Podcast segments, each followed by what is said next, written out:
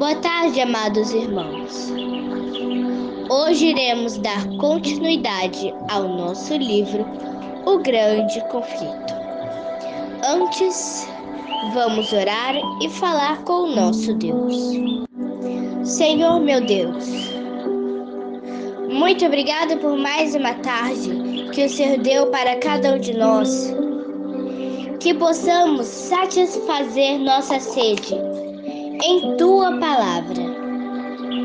Te agradecemos por muitas coisas que tens feito por cada um de nós. E por nos dar água para nos beber e não sentirmos mais sede da tua palavra. Que o Senhor possa satisfazer nossa sede.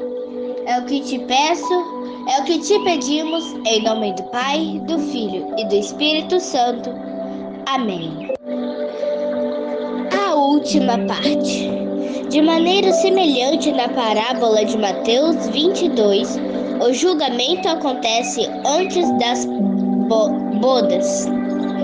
Antes do casamento, o rei entra para ver se todos os convidados estão usando as vestes nupciais, o manto imaculado do caráter levado no sangue do Cordeiro. Apocalipse 7:14. De acordo com o exame de Deus, todos aqueles que estão trajando as vestes municipais são aceitos e julgados dignos de uma parte no reino de Deus e de um lugar em seu trono.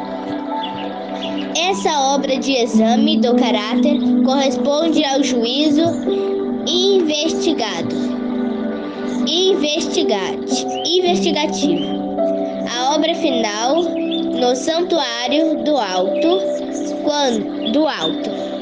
Quando o caso daqueles que em todas as eras professaram a Cristo por examinado a é decidido, o tempo da graça terminará e a porta do miseric da misericórdia será fechada.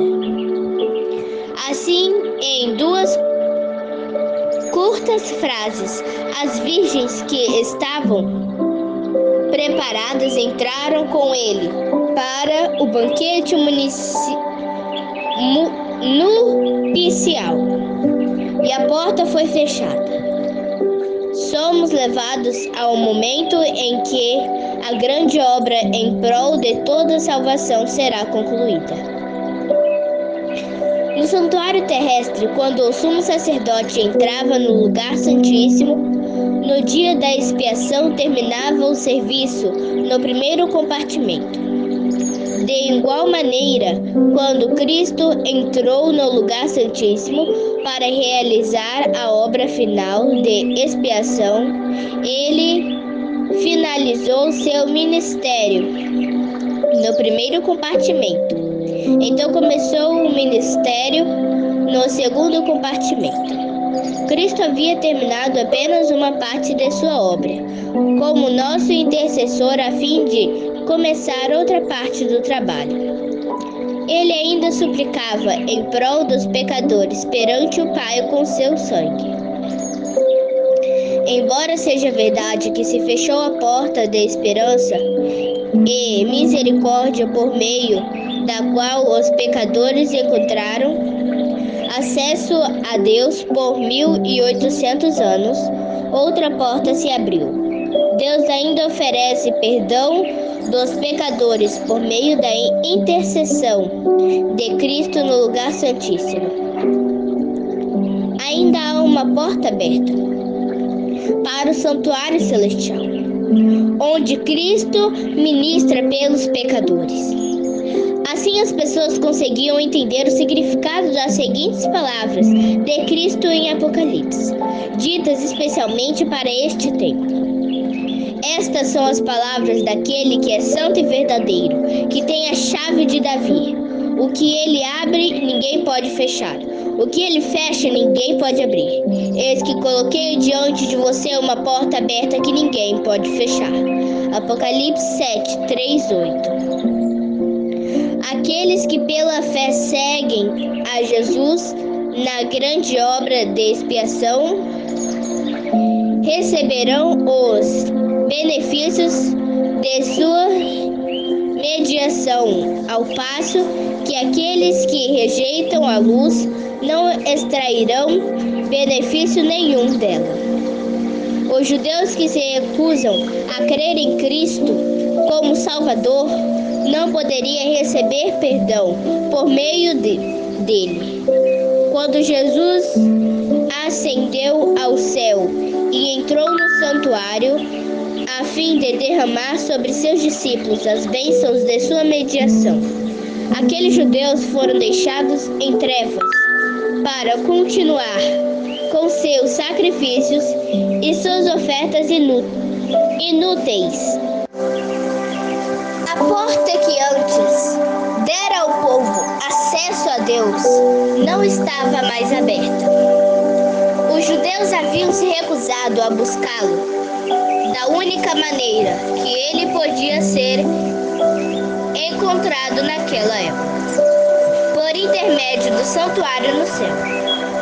Os judeus incrédulos ilustram a condição dos descuidados e descrenças em meio a professas cristãs que ignoram voluntariamente a obra de nosso sumo sacerdote.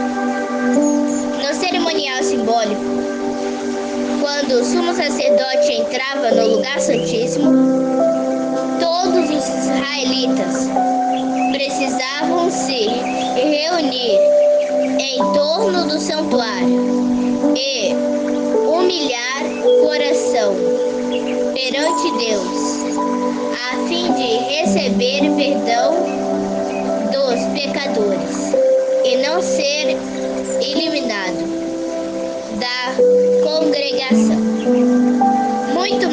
mais essencial em relação ao dia final da expiação é compreender a obra de nosso sumo sacerdote e saber quais deveres são exigidos de nós. O céu enviou uma mensagem ao mundo nos dias de Noé e a salvação da,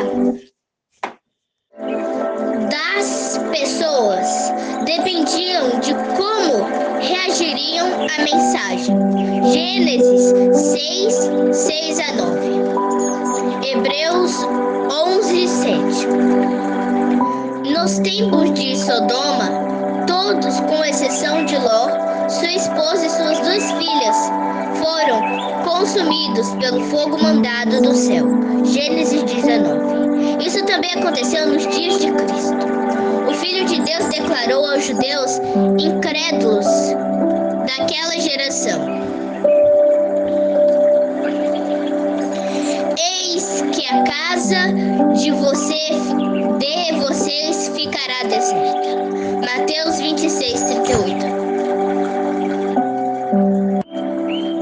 Olhando para os últimos dias, o mesmo poder infinito imprime preocupação por aqueles que rejeitaram o amor, a verdade que os poderia salvar. Por essa razão, Deus lhes envia um poder sedutor, a fim de que creiam na mensagem, na mentira. Segunda Tessalonicenses 2, 10 a 11. Por rejeitarem os ensinos de sua palavra, Deus retira deles seu espírito e os deixa entregues aos enganos que tanto amam. Cristo, porém, continua a interceder pela humanidade.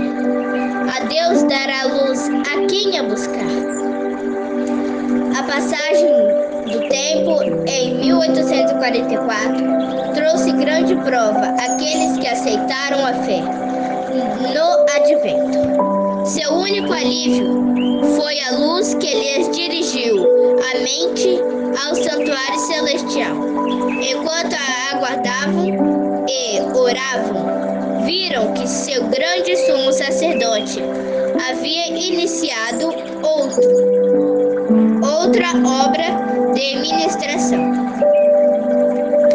Seguiram,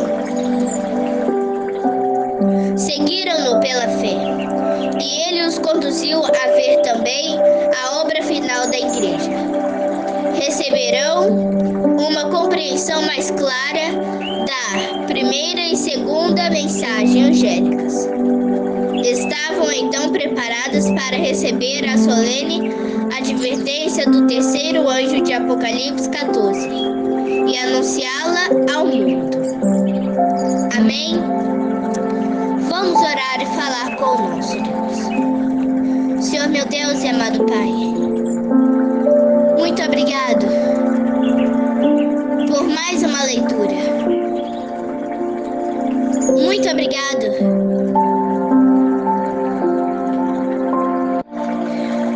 pelo dia, pela, pelo que o Senhor criou, pela natureza, por tudo. É o que te agradecemos. Em nome do Pai, do Filho e do Espírito Santo. Amém.